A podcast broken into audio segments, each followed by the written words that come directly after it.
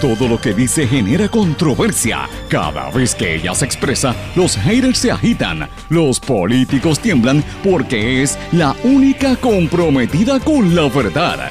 Periodista, bloguera, relacionista licenciada, analista de la noticia, escritora y le dicen la provocadora en las redes sociales. Y ahora comienza en blanco y negro con Sandra Rodríguez Coto. Bienvenidos a su programa en blanco y negro con Sandra para hoy lunes 12 de abril del 2021. Les saluda Sandra Rodríguez Coto. Cinco veces más contagios y tres veces más hospitalizaciones, el aumento que ha habido en un solo mes pero el gobierno solo habla de vacunación anti-COVID. Un nuevo repunte del novel coronavirus azota con fuerza a la isla, provocando tasas de infecciones altas en poblaciones jóvenes y que todavía no han podido iniciar su vacunación. Además, Puerto Rico recibió 390.500 viajeros en el mes de marzo, un récord durante la pandemia de esta enfermedad. Mientras tanto, la narrativa del gobierno sigue siendo en desviar la atención de la crisis para hablar únicamente de la vacunación. Y como Jalisco no se raja, la secretaria del Departamento de Educación no pedirá el, retiro de su nombramiento, confía en que obtendrá los votos para su confirmación. Instan a padres, madres y maestros a educar sobre los derechos de la niñez. En la Semana de la Niñez de Edad Temprana promueven que con actividades divertidas y apropiadas se oriente a los niños y niñas sobre sus derechos humanos. Mientras tanto, esto contrasta con la realidad de los datos. Sigue el alza en el maltrato infantil en Puerto Rico, que mantiene en vigilia al Departamento de la Familia. Vamos a hablar de estos y otros temas locales e internacionales hoy en su programa en blanco y negro con Sandra. Este es un programa sindicalizado que se transmite a través de todo Puerto Rico en una serie de emisoras independientes y por la cadena WIAC también a través de sus respectivas plataformas digitales, sus aplicaciones para dispositivos móviles y sus redes sociales. Estas emisoras son Radio Grito 1200 AM en Lares, la nueva Grito 93.3 FM en Aguadilla, X61 que es el 610 AM en Patillas y el 94.3 FM en Aguadilla, la cadena WIAC que es WYAC 930 AM Cabo Rojo, WISA 1390 AM en Isabela y WIAC 740 en la zona metropolitana. También nos escuchan a través de WLRP 1460 AM. Radio Raíces, La Voz del Pepino en San Sebastián. Este programa se graba, se mantiene en formato de podcast. Usted lo puede escuchar ahí en todas las plataformas de podcast. Yo siempre recomiendo Anchor a las 8 de la noche se retransmite de manera diferida en la plataforma web radioacromática.com y como siempre le digo, me puede escribir a través de todas las redes sociales, Facebook, Twitter, Instagram, LinkedIn y en nuestro correo electrónico en blanco y negro con sandra arroba gmail.com. Vamos de lleno con los temas para el día de hoy. En blanco y negro con Sandra Rodríguez Coto. Bienvenidos oficialmente a su programa en blanco y negro con Sandra. Mis amigos, hoy es lunes, comenzando una semana con mucha energía y muchas expectativas, ¿verdad? De lo que nos espera en estos próximos cinco días. Lo cierto es que yo anticipo que esta va a ser una semana de transición, una semana importante como todas, ¿verdad? Pero hay muchos asuntos que están pendientes sobre el tintero, nombramientos, designaciones en el gobierno que todavía no han sido aprobadas y pendiente, la gente está pendiente a que llegue los chavitos del estímulo que no acaban de llegar, eh, Hacienda no los acaba de soltar porque supuestamente la IRS le dijo que no, en todos los estados se han distribuido, aquí no, aquí no han empezado todavía. Y de hecho ya se está hablando de una cuarta ronda, una cuarta ronda de estos beneficios. Vamos a hablar de eso un poquito más adelante. Tenemos que hablar del COVID, vamos a hablar de política, vamos a hablar de diferentes temas en el programa de hoy. Pero antes de comenzar quería eh, invitarlos a los que no lo hayan visto a que busquen en mis redes sociales, sobre todo en el canal de YouTube, los programas que trabajamos el sábado y el domingo que no es por nada, pero quedaron geniales, bien buenos, mucha información, mucha participación del público, bien interesante.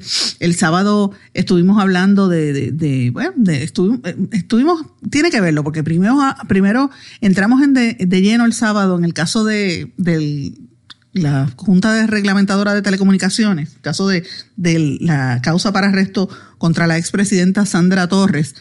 Y lo interesante es y, y Catherine Erazo, que se convirtió en delatora, esto había pasado la semana pasada, pero el ángulo que le dimos es un ángulo distinto porque, eh, y es lo más importante de todo, mientras eso estaba ocurriendo, mientras ellas estaban pidiendo dinero para la campaña política, Puerto Rico todavía estaba sin el servicio de telecomunicaciones. Hacemos toda una explicación en cuanto a eso. Tuvo muchísima audiencia, a la gente le encantó. Y ayer domingo hicimos como un recuento sobre el tema de la corrupción en Puerto Rico, que es un tema recurrente, por desgracia, un tema que no se acaba de ir, pero el hacer la reflexión nada más nos hizo eh, pensar en, la gravedad de este asunto, mucha participación también, así que les recomiendo que lo vean. Y en la noche estuvimos también en un foro sobre el, el lema, era un foro más bien este, intelectual, entre intelectuales, sobre la cancelación de la cultura o la, la, cultura de la cancelación o cancel culture, como usted le quiera llamar, que hoy en día es bastante común sobre todo en, en este ambiente de las redes sociales y los medios de comunicación, donde si no te gusta algo te, te, aniquilan públicamente eh, y quieren eliminar y borrar cosas de la historia cosas que, por ejemplo, hasta hablábamos de, de hasta en Disney que quieren borrar eh, la película de Dumbo, el del elefante, cosas así por el estilo, Pepe Le Pew, el muñequito de, de, de los Looney Tunes, porque que era este hostigador sexual, ese tipo de cosas. Y entramos en, en, detalle de por qué es que se están dando estas dinámicas. Así que se los recomiendo. Este foro participó el historiador José Murati, el periodista Javier Gómez desde Nueva York y también eh, lo moderó el dramaturgo eh, Roberto Ramos Perea. Si tengo oportunidad esta semana o más tarde hoy, voy a poder, eh, voy a compartir con ustedes parte de lo que se discutió allí. Estuvo súper interesante ese foro, no se lo pueden perder. Yo lo compartí en todas mis redes sociales. Pero bueno, vamos a los temas de hoy, que hoy, empezando la semana, he decidido em empezar el programa con el tema del COVID por una razón muy sencilla. Hay que mirar los números, señores. Mire lo que está pasando en Puerto Rico. Usted que me está escuchando. Este fin de semana la cantidad de gente en la calle era impresionante. Yo puse en mis redes sociales, no sé si vieron una foto, centenares de motoristas, gente motora, de estos bikers, en los outlets de, de Barceloneta. Y yo decía, pero poco falta para que estén uno trepado encima del otro. Estaban literalmente uno al lado del otro sin mascarilla, sin distanciamiento social. Y yo digo, ¿de qué vale que hablen tanto de la, de la inmunidad de rebaño? Si para qué, si la gente está como loca en la calle. Este fin de semana también hubo una fiesta en Aguada que intervino el Departamento de Salud, donde había incluso hasta atletas de supuestamente de alto rendimiento, que para los cuales el gobierno de Puerto Rico les paga. Estaban allí violentando todo, se ponían una bandita y llegaban a la playa sin mascarilla. Yo, pero esa es la actitud, señores, que nos, nos tiene como estamos. Y estamos en un momento muy difícil para, para Puerto Rico. Se quintuplicaron los contagios y se triplicaron las hospitalizaciones. O sea, cinco veces más contagios de COVID en un mes, tres veces la cantidad de personas que están hospitalizadas. Esto es un repunte bien peligroso, todos los científicos lo están diciendo, del 11 eh, de marzo a hoy, o sea, prácticamente un mes. Todas estas citas se han, cifras se han eh, quintuplicado y el, aquí hay dos responsables principales. El primero se llama Pedro Pierluisi, con la apertura y las aperturas que ha hecho, que de, que de hecho Wanda Vázquez reapareció de donde está escondida a criticarlo eh, y, a, y, a, decir que ella hubiese eh, ¿verdad? procurado un cierre, un lockdown. Y obviamente, pues, este, ahí hay, usted sabe que ella no se va a quedar dada después de, la, de haber perdido las elecciones, ¿verdad? Pero, y las primarias. Pero ciertamente es importante que la gente, pues, no se analice esta situación. Ella tiene razón. Ella, y yo he sido crítica de Wanda Vázquez y sus gestiones y su corrupción. Lo he dicho públicamente, estoy en récord. Pero cuando uno dice algo correcto, mira, yo tengo que aplaudírselo a ella porque es la verdad. Aquí se ha promovido una cultura de apertura, una cultura de que tenemos que volver a los casinos y a los hoteles, que esa ha sido parte de la, ¿verdad? del empuje que ha habido aquí. Eh, y la gente, y de que se reabran las escuelas, porque los papás critican, hubo una protesta este fin de semana de padres de colegios que quieren, fueron a, frente a la fortaleza, y también hubo mucha gente que se burló de esos padres, ¿verdad? Como si no tuviesen derecho a expresarse, que eso también es un extremo negativo. Y aquí también hay mucho prejuicio hacia la gente que tiene dinero, eh, y eso estuvo muy mal. Ahora, lo que es indiscutible, y esta es mi opinión muy personal, es que aquí se ha dado la falsa sensación de que estamos bien y que como hay mucha gente vacunada, todo está bien. Y la gente está en la calle. Entonces, ahí que vemos, tengo, habemos dos culpables en este sector. Primero el gobernador y segundo el pueblo de Puerto Rico que no está cumpliendo con lo que, lo que tiene que hacer. Y lo preocupante de todo esto, ustedes saben lo que es, que aquí se llenen las salas de los hospitales y los médicos y los enfermeros, paramédicos, todo el personal de salud no de abasto. O sea, hay una inconsciencia que no se dan cuenta de que esto va a ir en aumento y entonces ya llevan un año trabajando estos médicos y estas enfermeras están agotados. ¿Sabe? Tenemos que reconocer que en Puerto Rico el personal de salud ha mermado porque llevan años yéndose de la isla. Así que este nuevo repunte es algo bien peligroso eh, y es algo que tenemos, en los que tenemos que estar eh, conscientes. Todas las semanas la demógrafa Judith Rodríguez, que de hecho la voy a invitar al programa en estos días porque Judith constantemente, la profesora eh, que era de la Universidad de Puerto Rico, que se retiró todas las semanas desde que comenzó la pandemia, ella hace un análisis de las estadísticas junto al doctor Ibrahim Pérez, que todo el mundo sabe que es un experto en estos temas.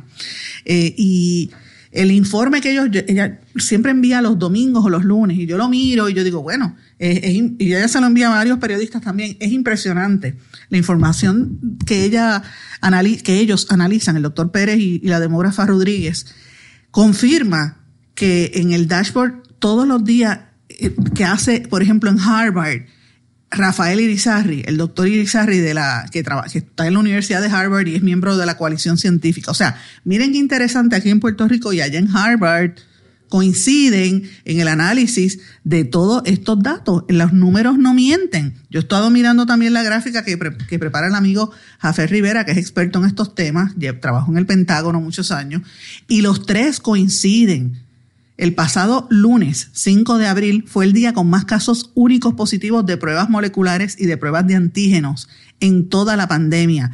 1.554 infecciones. El segundo día de mayor casos únicos fue el 23 de noviembre con 1.363. La tercera fecha fue la semana pasada, el 8 de abril, donde hasta el momento se habían registrado 1.322. ¿Qué quiere decir eso? Fíjense, 5 y 8 de abril están en primera y tercera posición. O sea que, que aquí estamos en una segunda o quizás una tercera vuelta. Cuando uno mira lo que pasa en otras partes del mundo, uno dice, bueno, eh, nosotros qué nos pasa, que estamos mirando nuestro ombligo otra vez. Canadá el primer ministro de Canadá en esta semana dijo, hace dos días, Justin Trudeau, que la tercera ola de la pandemia es la más peligrosa y no podemos descartarlo, es la más peligrosa. Tenemos que tener cuidado con esto. En todas partes del mundo, recuerden cuando los que saben de la historia, recuerden la, gripe aviar del 1917 al 1919. Hubo tres olas de aquella gripe aviar. Los que estudian la historia saben que la segunda fue más fuerte que la primera y la tercera fue la que arrasó, la tercera ola. O sea que estas pandemias duran por lo general de, dos años a tres años o, un poquito más. Eh, para que tengan una idea, ahora mismo Canadá ha estado reduciendo las entradas y salidas a nivel aéreo, ¿verdad? Está abierto, no está cerrado, pero ha ido reduciendo.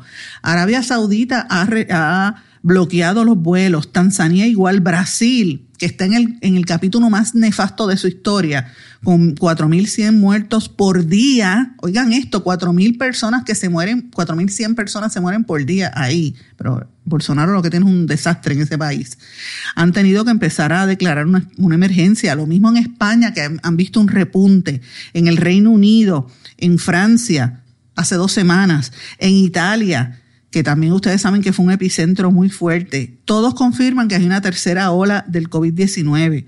Así que nosotros no podemos que, seguir pensando que esto es como, como una, como una como que, como un catarrito que pasó y ya. No, esto es algo sumamente serio y hay que mirar estos números. Entonces, eh, uno mira el, portal de, el bioportal del Departamento de Salud, pues envía, envía las cifras y nada entonces, vamos a comparar, porque dicen, bueno, no han subido tantas las muertes como si eso fuese algo a la ligera. Yo he escuchado gente que lo menciona así incluso en los medios, señores. Las hospitalizaciones están subiendo. En diciembre, el 9 de diciembre del año pasado, hubo 657 hospitalizaciones. Ese fue el número más alto. Después se bajó a 119 el pasado 18 de marzo.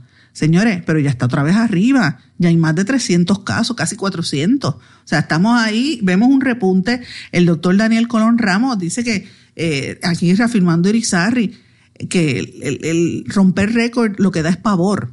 Y hay que tener cuidado porque esto puede perderse el control bien rápido. Entonces esto yo lo ato, señores, a la estrategia que es el tercer brazo para mí responsable de esto. Ya dije que el primero es el gobernador Rose, eh, gobernador Pedro Pierluisi por reabrir, por la cultura de reabrir. El segundo dije que es el público, el mismo pueblo inconsciente que ya se hartó de las restricciones y está yendo a fiestas, está yendo a centros comerciales, está actuando como si no hubiese una pandemia. El tercero, ¿usted sabe cuál es? El, el DMO. El DMO, la compañía, más que en la compañía de turismo, que eso casi no existe, es el DMO, las aerolíneas y la industria hotelera. ¿Y usted sabe por qué yo digo esto? Sencillo, porque aquí se ha promovido la, entrada de turistas a la libre, por la libre. Y aquí estos estaban como locos. Todos estos turistas que estaban viniendo para Spring Break fue terrible. Puerto Rico recibió 390.500 viajeros en marzo. Oigan esto, 390.500 viajeros, un récord de viajeros durante la pandemia. Menos de la mitad de esa gente presentó una prueba molecular negativa cuando llegó al país. Entonces, ¿cómo es posible que el Departamento de Salud no explique ¿Qué está haciendo para fiscalizar a la gente que entra por el aeropuerto por la libre? O sea, no hay nadie en el aeropuerto fiscalizando, vamos a dejarnos de cosas, es la realidad. Yo sé de gente que ha venido aquí, eh, está aquí en Puerto Rico y después se ve le explota el, coronavirus en otro sitio. A lo mejor lo trajo o a lo mejor lo, lo, cogió aquí, pero la, realidad es que venir casi 400 mil personas en, en un mes es fuerte. El aeropuerto internacional Luis Muñoz Marín tiene que ser un foco de contagio. Hay que investigar lo que está pasando en el aeropuerto. Yo quiero ver cuál es la rendición de cuentas de, de, los dueños del, aeropuerto, a los que le vendieron el, aeropuerto. ¿Sabe qué está pasando ahí? Que la gente llega y no, y no están presentando pruebas moleculares. Estas son las cosas que a mí me preocupan. Eh, y, entonces uno ve, el Departamento de Salud no dice nada sobre estos picos. Sea, no dicen nada. El, miércoles el gobernador, la semana pasada, dijo que todavía hay un requisito de entrada con prueba molecular, pero ¿cómo es posible que haya un requisito si tú has visto el aumento? Miren, en, en julio del año pasado vinieron 68.478 eh, viajeros a Puerto Rico. En agosto la cantidad subió a 132 mil. En septiembre ya habían 141 mil. En octubre 189 mil. En noviembre 213. En 213 mil. En diciembre 256 mil. En enero 267 mil. Febrero 249 mil. En marzo 390 mil 500 personas. Y ya en abril, en dos semanas, ya llevamos 158 mil 542 visitantes. O sea, es bien probable que el mes de abril duplique la cantidad de visitantes que se recibieron en marzo. Este aumento en los viajeros provoca que más personas estén eh, contagiándose. Esto es bien peligroso.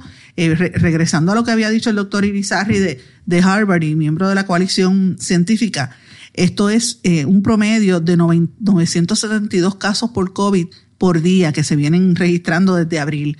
Eh, y esto es, esto es peligroso y lo compara con la correlación de la cantidad de turistas que ingresa y los que están aquí. Así que estos números, ¿verdad? Yo sé que estoy hablando mucho de números y la gente como que se, como que se confunde. Esto es importante que nosotros lo tengamos consciente porque es, es un todo, o sea, no podemos ver aislado las cosas.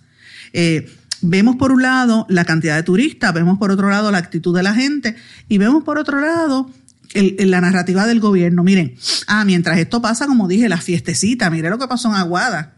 E, esa es otra. Esas son las que se detectan. Pero a mí no me cabe la menor duda de que hay fiestas en otros sitios porque usted las ve en Facebook, porque son tan inteligentes que ponen la foto. Y los ve juntos en restaurantes, en actividades. La gente está como si estuviera de party, en la playa. Eh, y entonces cuál es la actitud.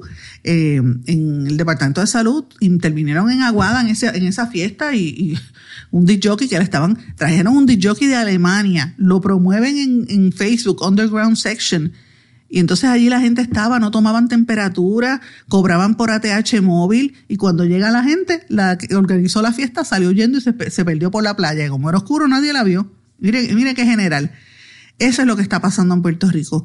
Mientras tanto, usted va y escucha al secretario de salud y nuevamente lo digo de manera pública, secretario de salud, es hora de que, de que empiece a hablar de este tema y vamos a buscarlo esta semana para que, que rinda cuenta, porque hace tiempo que no hablamos, le he dado break eh, por la cuestión, pero vamos a, a pedir públicamente nuevamente una entrevista porque la narrativa del gobierno es el tema de la vacunación.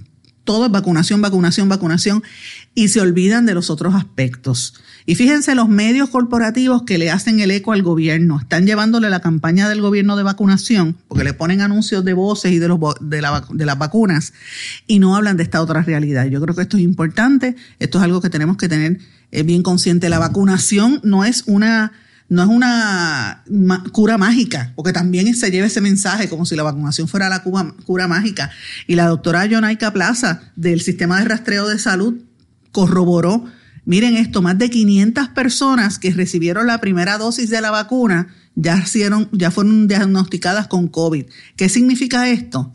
Que estas 514 personas le pusieron la primera vacuna y bajaron la guardia, se tiraron para la calle, empezaron a compartir como si fuese eh, algo normal y se les pegó la enfermedad. ¿Ok? Aunque usted reciba la segunda vacuna, usted tiene que tener cuidado, porque usted tiene que esperar 28 meses, 28 días, un, un mes prácticamente, para que venga la segunda dosis y usted estar por lo menos con una inmunidad que no es completa, que hasta ahora no se sabe cuánto tiempo te va a durar. Hay, quien habla de que tendrías que tener una tercera dosis de la vacuna. Así es que hay que tener mucho cuidado con esta situación. Eh, y yo pues eh, le he dedicado este tiempo para que usted reflexione, señor y señora que me esté escuchando.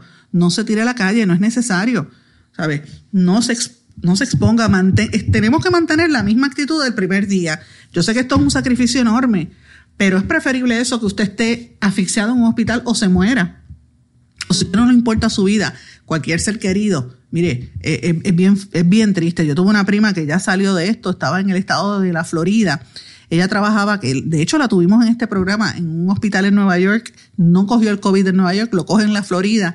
Y yo hablé con ella cuando la metieron a la sala por teléfono, hablé con ella cuando la metieron a intensivo, a un tratamiento de estos de plasma. Yo quisiera que usted lo oyera sin voz, no, asfixiada. Yo me desesperé. Yo llevaba unos días con muchísima tensión la semana pasada y la anterior, precisamente por ella porque me asustaba. Yo dije, esta muchacha no, no habla, no se oye. Y finalmente pues logró salir de esa, de esa tragedia, ¿verdad? Gracias a Dios no fue nada malo, no se, pudo sobrevivir esta enfermedad, pero no todo el mundo lo hace, señores. Así que hay que evitar este tipo de cosas. Bueno, una de, de las situaciones que, que surge a raíz de toda esta polémica del COVID es que hay una petición en la Cámara de Representantes Federal para que vuelva un nuevo chequecito de estímulo económico y los congresistas le enviaron una carta al presidente Biden. Este, lo envió a través del presidente del Comité de Finanzas, Ron, Wyden, diciendo, mira, hay 21 senadores diciendo, mira, en nuestros estados y, ciudades la gente está pasando necesidad todavía, hay que darle un, un poquito más de chavo. Recuerden que la primera ronda fueron 1.200, la segunda 600 dólares y ahora van a emitir 1.400 dólares, supuestamente, ¿verdad? Que es la que están enviando ahora mismo. Para, aquí en Puerto Rico dicen que viene para fines de este mes. Así que eh, veremos, veremos a ver si empiezan a distribuirlo esta semana o la próxima semana, que mucha gente esperando. Biden hasta ahora no se ha expresado sobre esta propuesta, pero inicialmente Biden había dicho que no, que no iba a haber más estímulos. Veremos si llega o no. Si hay un estímulo, pues esto es indicativo de que la pandemia sigue todavía fuerte en, una tercera ola, como hemos estado hablando hasta ahora, y, la gente pues no tiene la capacidad de, de generar los ingresos, la actividad económica se ha detenido precisamente por eso. Pero bueno, señores, tengo que irme una pausa. Cuando regrese vamos a hablar de quién es Jalisco. Está como Jalisco la secretaria de Educación, Elba Aponte. Regresamos enseguida, luego de esta pausa. No se retiren, el análisis y la controversia continúa en breve, en blanco y negro, con Sandra Rodríguez Coto.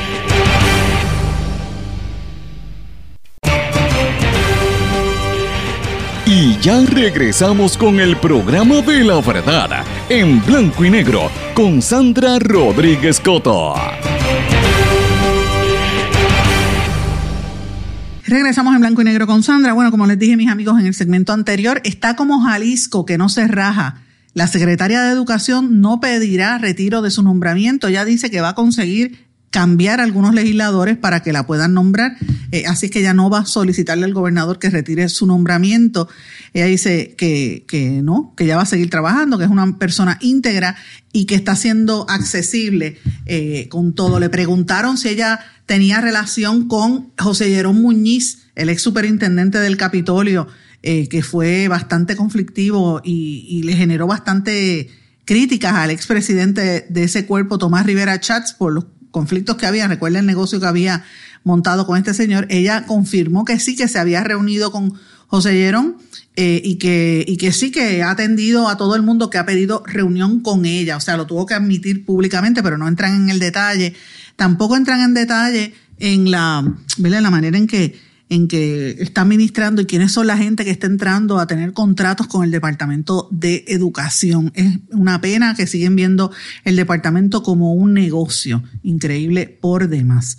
Pero bueno, eh, lo interesante es que las, las escuelas están certificadas, pero están cerradas ante la orden ejecutiva para tratar de frenar esta situación de el COVID. Hoy se supone que volvieran todas las escuelas de manera presencial, por eso hubo una protesta eh, frente a la fortaleza este fin de semana de colegios que dicen, bueno, pero si ya para lo que queda, déjame, déjame terminar, ¿verdad?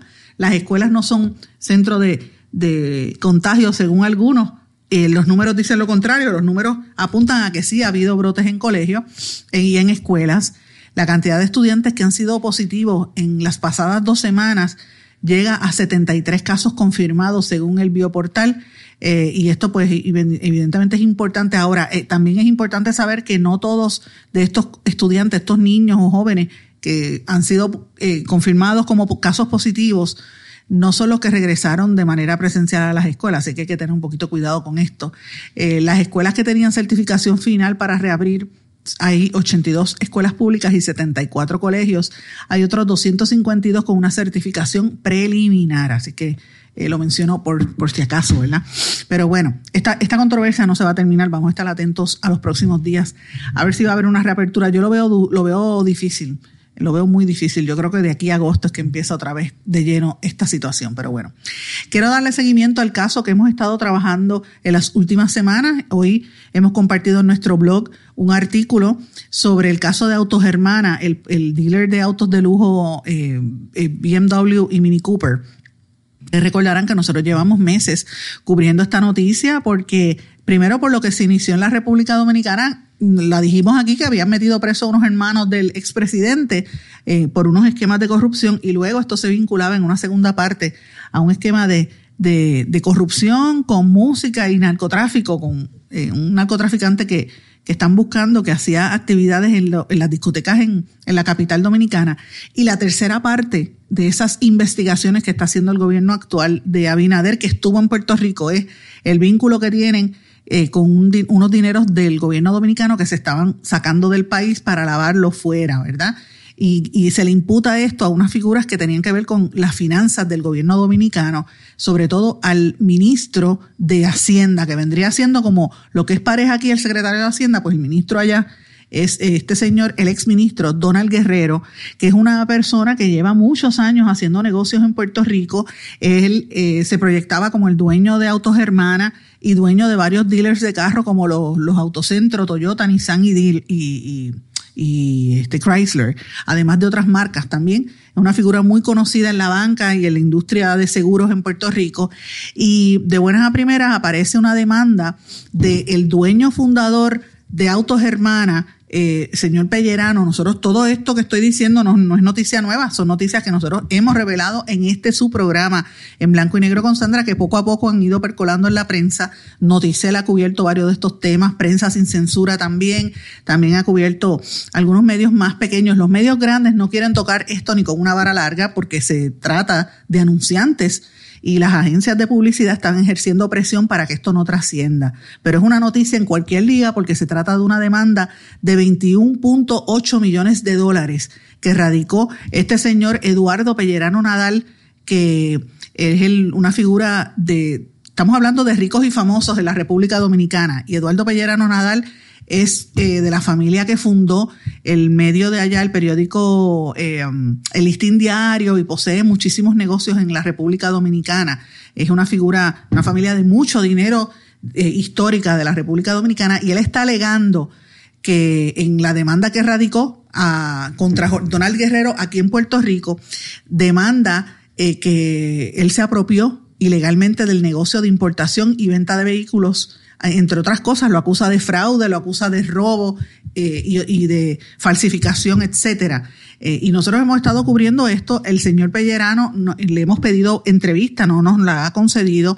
Hemos pedido entrevista también a través de Autos Hermanas insistentemente al señor, eh, el, que es, el que es ahora mismo demandado, Donald Guerrero, y a través de múltiples fuentes, incluyendo sus publicistas y, los mismos empleados, le hemos pedido, mira, le hemos dejado mensaje para darle la oportunidad que él se exprese.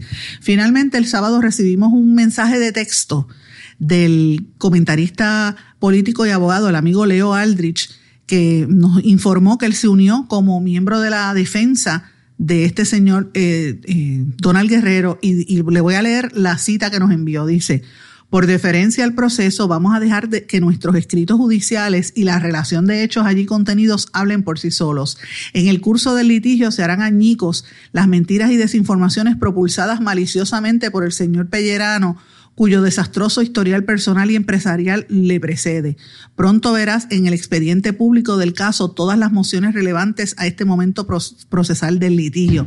Fueron las expresiones oficiales del abogado de Donald Guerrero, comentarista político Leo Aldrich. Así que por lo menos ya se sabe que uno, hubo una expresión pública y yo le agradezco a Leo por, por contestarme, porque yo llevo dándole oportunidad y estaba llamando al, al, dealer, llamando a diferentes sectores para que contestara.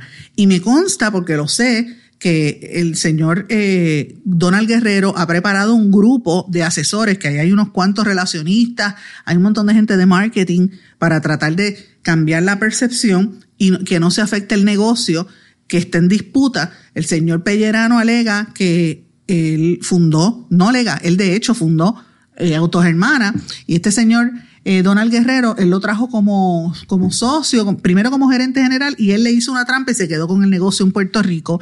Y lo importante de todo esto es que el doctor, eh, o sea, el señor este, eh, Donald Guerrero, a pesar de ser una figura muy conocida, que aquí estuvo presidiendo el banco Chase hace muchos años, y por lo que me dicen algunas he hablado con gente de mucho conocimiento y gente de eh, directores de empresas muy grandes en Puerto Rico, multinacionales, presidentes de empresas en los últimos días y en las últimas semanas. Y todos coinciden en que este señor Guerrero es un hombre sumamente culto, educado, un caballero. De hecho, me dicen que es guapísimo y que siempre, y que usa una ropa impecable, que es de estos dominicanos guapísimos que uno conoce. Pues mira, ese es Donald Guerrero. Tengo que decirlo así, me lo han mencionado varias veces, pero insistentemente me lo dicen algunas personas. Pero, y por eso lo destaco.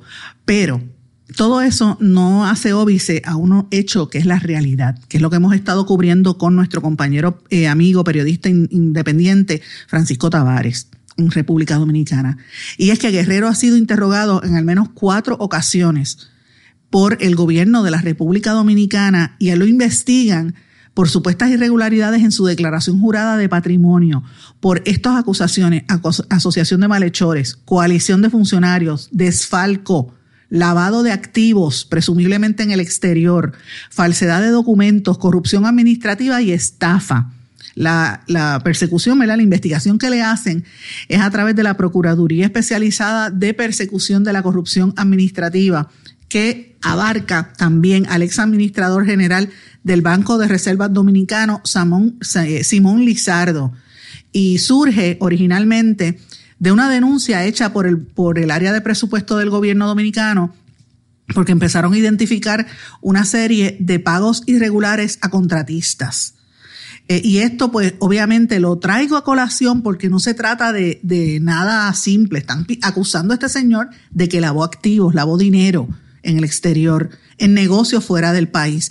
Y la demanda que le radica Pellerano Nadal a él, dice en la demanda que eh, este señor, eh, él alega, ¿verdad? Que este señor le lo, utilizó el poder que tenía como, como secretario, como ministro de Hacienda en República Dominicana para asfixiarlo económicamente en República Dominicana y quedarse con el negocio en Puerto Rico. Así que esto es una demanda, no es algo tan sencillo. Él contrató eh, a Maconel Valdés como, como abogados aquí en Puerto Rico, así que les menciono que esto es altamente tóxico y altamente eh, serio lo que estamos publicando en las últimas semanas. Vamos a seguir cubriendo este tema y vamos a ver que, cuál es el desarrollo de este caso, eh, qué va a pasar en los tribunales en las próximas semanas. Así que eh, estén informados, estén atentos. es algo interesante. Bueno, también hay una demanda importante que me pareció importante compartir con ustedes. Hay un urólogo, el doctor Héctor Rodríguez Blasquez, demandó en el Tribunal de Primera Instancia en Mayagüez a otro urólogo, al colega eh, Juan Colón Rivera y a la compañía Caribbean Urocenter en representación de pacientes tratados por un segundo, por, por Colón Rivera y que lo sometió a un tratamiento que supuestamente no está autorizado por la FDA para cáncer de próstata. Así es que si usted tiene cáncer de próstata, lo han, lo han operado sepa que hay una demanda ahí en curso porque dice que esto es un tratamiento engañoso mediante supuestamente eh, el cual el doctor Colón Rivera le decía a los pacientes con cáncer de próstata que tenían que coger un High Intensity Focus Ultrasound, un, ultrasonido de alta intensidad para supuestamente destruir el tejido prostático eh, y les exigía pagar 20 mil dólares porque esto no lo cubren los planes médicos y ese tratamiento no es aprobado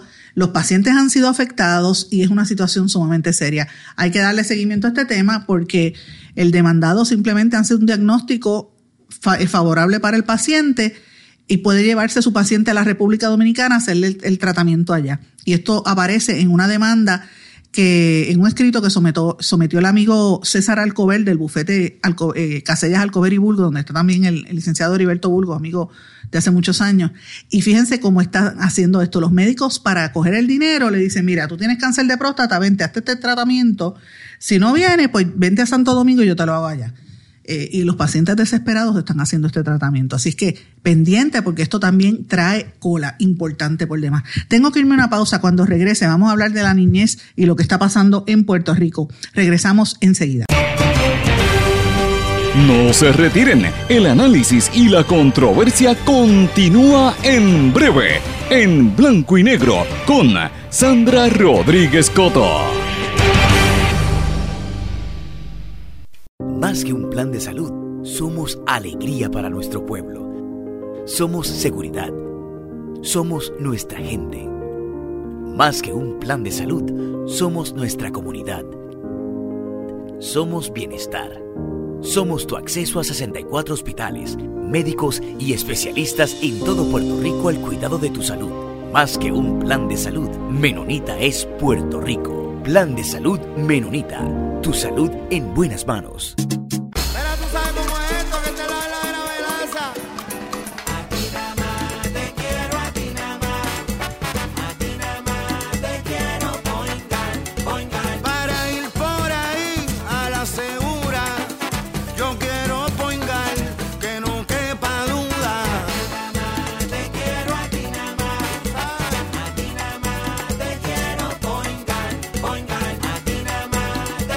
Yo quiero Point Guard.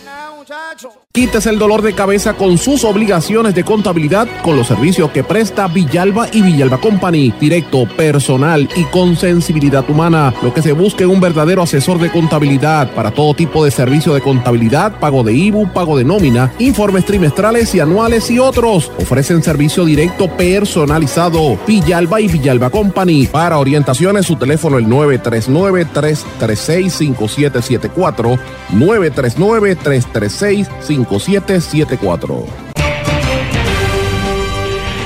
Y ya regresamos con el programa de la verdad en blanco y negro con Sandra Rodríguez Coto. Y regresamos a esta parte final de En Blanco y Negro con Sandra. Bueno, hay una, una, actividad que se está llevando a cabo esta semana. Esta es la semana de la niñez en edad temprana y están promoviendo que se realizan actividades donde le enseñen a los niños cuáles son sus derechos para que los niños empiecen a entender lo que son los derechos humanos. Esto lo dio a conocer eh, una organización que se llama la Puerto Rico Association for the Education of Young Children o la Asociación Puertorriqueña para la Educación de Niños Pequeños, que promueve que maestros, maestras y familiares le brinden a los niños y a las niñas actividades divertidas para que puedan entender cuáles son los derechos, por ejemplo, los derechos a la nacionalidad, el derecho a la educación, el derecho a la libertad de expresión, a la salud, a la alimentación, el derecho a ser parte de una familia, a jugar, y el derecho a que reciban un trato especial. Así que estos son los derechos que cogían a la niñez. Vamos a estar trabajando este tema esta semana, a lo largo de esta semana, porque me parece que es un tema súper importante en el contexto en que los niños están sufriendo tanto después de un año completo de pandemia. Y me parece que esto es un tema súper, súper importante, sobre todo los niños más chiquitos, que es más, más difícil eh, que logren comprender la magnitud de este problema. Usted que me está escuchando, y yo no tuvimos esta experiencia cuando éramos chiquitos y adolescentes y niños. nosotros salíamos a la calle, corríamos bicicleta, eh, eh, te encontrabas con amigas, o sea, esto de vivir encerrado, metido detrás de una computadora, no estaba en la visión de mundo. Los niños de esta generación y los jóvenes han tenido que enfrentar unos retos muy grandes desde el huracán, desde los huracanes para acá, terremotos, toda la crisis económica, han vivido este momento y de momento la pandemia, pues ha sido muy fuerte y hay que explicarle. Hoy eh, a través de la música se está promoviendo que hoy lunes se les enseñe sobre el derecho a la nacionalidad, eh, que se desarrollen a través de la música las matemáticas, el lenguaje, la, alfabetización y que se resalte la cultura puertorriqueña. Mañana, martes, pusieron como título, ¿verdad? Martes sabroso, el derecho a la salud y a la alimentación. Y les recomiendan, mamás que me están oyendo o abuelitas, que ayuden con los niños a que los niños preparen ellos mismos eh, ¿verdad? comida, preparen sandwichitos, los pongan en la cocina a ayudarlos a usted sobre todo si son niños más pequeños. Yo tengo dos sobrinos, que un día de esto los voy a traer a este programa, que son tremendos, eh, Luis, Luis Esaí y Luis Gabriel, chiquito. Eh, y el otro que no se queda para, para atrás, aquel que es ese sobrino nieto, el, el hijo de mi sobrina Alexandra. Eh, son bien, bien inteligentes y, ellos, los papás los ponen a hacer sus actividades y eso es importante. Pero los dos Luises se meten en la cocina y si los dejan, cocinan y son pequeños también, es importante. Miércoles, miércoles va a ser el tema de la cooperativa, el, el miércoles cooperativo, con el derecho a jugar a expresarse y a recibir un trato especial. Quizás les recomiendan a los padres, mira, a lo mejor tú puedes hacer un huerto casero, puedes este, ayudarlos a, a trabajar en la limpieza de la casa, ese tipo de cosas. El jueves es el tema de arte, artístico, y el, están promoviendo que las familias enseñen a los niños a, jugar, eh, a expresarse a través de la creatividad, de las habilidades sociales y de las habilidades motoras. Esto ayuda a los niños en su desarrollo. Vamos a hacer eh, cosas creativas, vamos a pintar, a hacer cartulinas, a hacer este origami como hace mi hija, ese tipo de cosas. Viernes, viernes el tema es viernes familiar, el derecho a la familia y a tener un trato especial. Y están promoviendo que las familias compartan y, miren álbumes, observen fotos de la familia eh, y que pues se hable un poco sobre la historia familiar. Así que yo creo que esta es una actividad muy bonita que quise comenzar este segmento destacándola al amigo Nelson Gabriel Berríos que nos envió el dato. Vamos a estar dándole seguimiento a este tema porque me parece súper importante. En un momento como el que vive Puerto Rico, que si mira las portadas de los periódicos esta mañana, se reconoce que ha habido un alza en el maltrato infantil durante esta pandemia, lo dijimos la semana pasada, las cifras están ahí. Claro, están tratando de compararlo con momentos normales, pero mucha gente no está haciendo las querellas y están bajo el lockdown, así que esto es importante. Pero bueno, eh, este es uno de los temas que quería destacar. Otra de las cosas que quería mencionarle, esto fue ayer, en una asamblea bastante larga, el movimiento Victoria Ciudadana eh, nombró a su nuevo, como nuevo coordinador general a Manuel Natal eh, es el nuevo líder del partido. eso era de esperarse después de haber hecho una eh, demostración tan satisfactoria como candidato a alcalde de San Juan. Muchos dicen que ganó, pudo haber ganado, ¿verdad? Peleó por poco, por poquitos números comparado a otros municipios, ¿verdad? Y el número dos quedó eh, el, líder sindical Roberto Pagán, que todo el mundo sabe que lleva años detrás de, este movimiento y que ha estado impulsando a Natal, entre otros. Eh, eh, Ana Rivera Lacen, que ahora es senadora, dijo que eh, esperaba que su gestión hubiese eh, rendido frutos, pero que está pidiendo que sea, que, que, mantengan la situación de, de la integridad de, de, género. Y el reto grande que tienen es demostrar que no son socialistas o que no son independentistas para poder mantener y atraer gente de, con ideales estadistas después de la salida de, de la que fue comisionada residente y otras. Así que me parece interesante esto. Vamos a ver qué pasa. Esto le da la posibilidad a Manuel Natal de mantener en una posición pública en estos cuatro años para que haga una fiscalización y esté proyectándose. Y yo creo que indiscutiblemente va a ser el candidato a la gobernación en los próximos comicios. Eso no me cabe la menor duda. Eh, otra cosa que quería mencionarles, lo mencioné esta mañana en mis redes sociales. Quiero felicitar a la amiga Gretchen Sierra Sorita, Gretchen ha estado en este programa muchas veces y Gretchen es una amiga de, los muchos amigos que tengo en la diáspora desde hace muchos años. La felicito porque a Gretchen la acaban de nombrar, el presidente Joe Biden la designó como responsable de los asuntos de Puerto Rico y los territorios en la Oficina de Asuntos Intergubernamentales de la Casa Blanca. Gretchen es una fajona, está casada con un norteamericano, pero Gretchen es más boricua que cualquiera. Eh, y nosotras comúnmente hablábamos una, una o dos veces por semana en los inventos que Gretchen siempre tiene. Gretchen es una activista, ha estado trabajando a través de muchos años en, organizaciones como eh, National Puerto Rican Agenda y otras entidades en el Centro de Estudios Puertorriqueños de Hunter College en Nueva York, que ustedes saben que yo estoy vinculada a esa organización por mucho tiempo. Eh, y, pues Gretchen ha estado ayudando a las organizaciones de base comunitaria de puertorriqueños en la diáspora. Y aquí en la isla se activó mucho desde el huracán para acá. Desde antes trabajaba, pero tengo que decirle que lo que ha hecho con, con el, desde el huracán para acá ha sido impresionante. Así es que eh, quiero felicitar a Gretchen por esta posición. Va a estar trabajando desde la Casa Blanca junto a Julie Chávez, que es la jefa de asuntos intergubernamentales, que creo que también es puertorriqueña y que hasta ahora había sido el enlace entre la Casa Blanca y las autoridades en Puerto Rico. Pero Gretchen, eh, la, la pericia de Gretchen, Gretchen creo que en un momento trabajó incluso hasta como cabildera, si no me equivoco, pues ella es consultora. Este, eh, también trabajó en la Agenda Nacional del Liderazgo Hispano y en otras áreas. Gretchen es muy fajona, Gretchen es una mujer muy activa eh, y una muy buena persona, así que le deseo el mayor de los éxitos a, a la amiga Gretchen Sierra Sorita, sus hijos y su esposo tienen que estar súper contentos. Así que, la imagínate, conseguir un puesto en la Casa Blanca, pues tremendo. Así que la felicito. Pero bueno, eh, vamos a hablar de algunas noticias importantes. Estados Unidos sigue teniendo grandes cantidades de, de casos de COVID, pero esto es una buena noticia. La ciudad de Nueva York ha ido bajando la cantidad de hospitalizados por esta enfermedad en la medida en que aumenta la vacunación eh, y, han bajado las hospitalizaciones cerca de un 25%. Esto lo dijo el gobernador Andrew Cuomo, que bastante caliente que está este gobernador. Así que esto es importante. Aquí en nuestra región llevo varios días hablando del volcán en la isla de Saint Vincent y las Granadinas.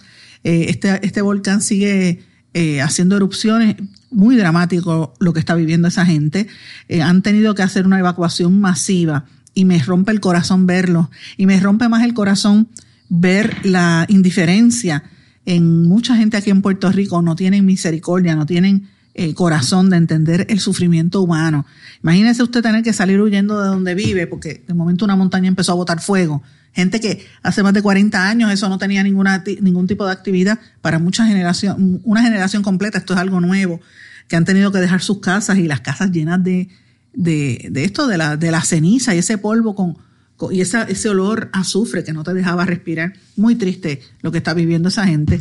Los han acogido en otras islas, veremos a ver cuál es el seguimiento de esto. Hay que darle, eh, hay que prestarle atención. Mencioné en el día de ayer en nuestro programa de vídeo, lo pueden buscar en YouTube, que habían elecciones en América Latina. Sí hubo elección en Ecuador y en Perú, que pasó a la segunda vuelta. En Ecuador ganó el conservador Guillermo Lazo, que fue una sorpresa ganó al oponente de correísta Andrés Araúz. Eh, y esto es interesante porque Andrés Araúz es del grupo de, Correa, que todavía sigue siendo una figura fuerte allí, joven. Ganó este señor eh, mayor, un poco más conservador. En Perú está el, de la ultra izquierda, Pedro Castillo, ha sido elegido a pasar a una segunda vuelta. Interesante por demás lo que pasa en América Latina. Y lo menciono porque aquí la gente como que piensa que esto no, no tiene un impacto en nuestra región las políticas económicas, sobre todo en agricultura y en otros productos que nosotros importamos de esos países, pues son, son importantes. Pero bueno, interesante por demás. También me resultó interesante una noticia en México, emitieron una alerta en nueve estados porque alguien robó un, una fuente radioactiva eh, con unos hisopos ahí radioactivos y están en alerta una serie de de ciudades como Ciudad México, el Estado de México, Hidalgo, Querétaro, Michoacán, Morelos, Puebla, Guerrero y Tlaxcala, los, estados del centro de, México, porque se robaron 25 kilogramos de este, este contenedor eh, nuclear y que eh, tiene adentro iridio 192 con una actividad de 68.89 curíes. Las autoridades señalaron que la fuente radiactiva puede representar un alto riesgo de salud si es extraída de su contenedor. Fue robada con violencia a las 5 de la tarde en una carretera. Increíble por demás. Esto puede ocasionar lesiones permanentes si es extraída o manipulada. Este, este es el peligro que hay con estas cuestiones científicas. Terrible. No es la primera vez que roban iridio en México. Eh, ha habido robos en el 2014, 15, 16. Todos los años hay un robo de, de, cuestiones este, así fuentes radioactivas. Me pregunto para qué, si no, no es para que el bajo mundo esté creando sus, propios, sus propias armas de destrucción masiva. Mira, a mí no me extraña nada en el mundo del narcotráfico que tiene bastante poder, pero bueno, lo menciono porque es una noticia importante. El gobierno de China admite que sus vacunas no son buenas. Esto eh, es algo raro, lo está diciendo Poderico Magazine, eh, Poderico, el medio, que, que ellos eh, reconocen públicamente que no tienen unos eh, niveles de protección altos eh, y que pues hay unas vacunas como la de Pfizer, que es mucho mejor que la de ellos. Esto es raro porque que los chinos admitan esto, esto es bastante raro. Y eso es por una de cal y otra de arena. Por otro lado, anuncian que en China está planificando construir una megapresa en el Himalaya que sería capaz de producir el triple de electricidad que la mayor central eléctrica en el mundo. Esto lo quieren hacer a una altitud de 1.500 metros. Eh, imagínate, sería tres veces más grande que las tres gargantas, la mayor eh, central eléctrica del planeta. Obviamente esto es en el área del Tíbet y esto va a generar bastante controversia con los grupos ambientalistas y con la gente de esa, de esa región del Tíbet. Así que interesante por demás. Eh, dice que va a bloquear la migración de peces, va a afectar toda la biodiversidad de la zona y podría promover, promover eh, problemas porque esa es una, un área con mucha actividad sísmica. Vamos a ver qué pasa, cómo eh, China sigue luchando para convertirse en la potencia internacional con estas construcciones enormes, pero por otro lado con un sistema de salud deficiente eh, que permitió que se desencadenara en esta pandemia que estamos viviendo hoy en día. Si hubiesen atendido a tiempo los primeros casos del COVID, pues mira, quizás esto no hubiese sido tan fuerte. Mis amigos, he querido darle un panorama de noticias empezando la semana. Lo empezamos un poquito suave porque esta semana va a ser muy activa, pero nos vamos a, ir escalentando los motores en los próximos días. Yo les agradezco su sintonía, les agradezco su apoyo y nos volvemos a encontrar aquí mañana en blanco y negro con Sandra. Que pasen todos, muy buen día. ¿Se quedó con ganas de más? Busque a Sandra Rodríguez Coto en las redes sociales o acceda a en blanco y porque a la hora de decir la verdad solo hay una persona en la cual se puede confiar. Sandra Rodríguez Coto en blanco y negro.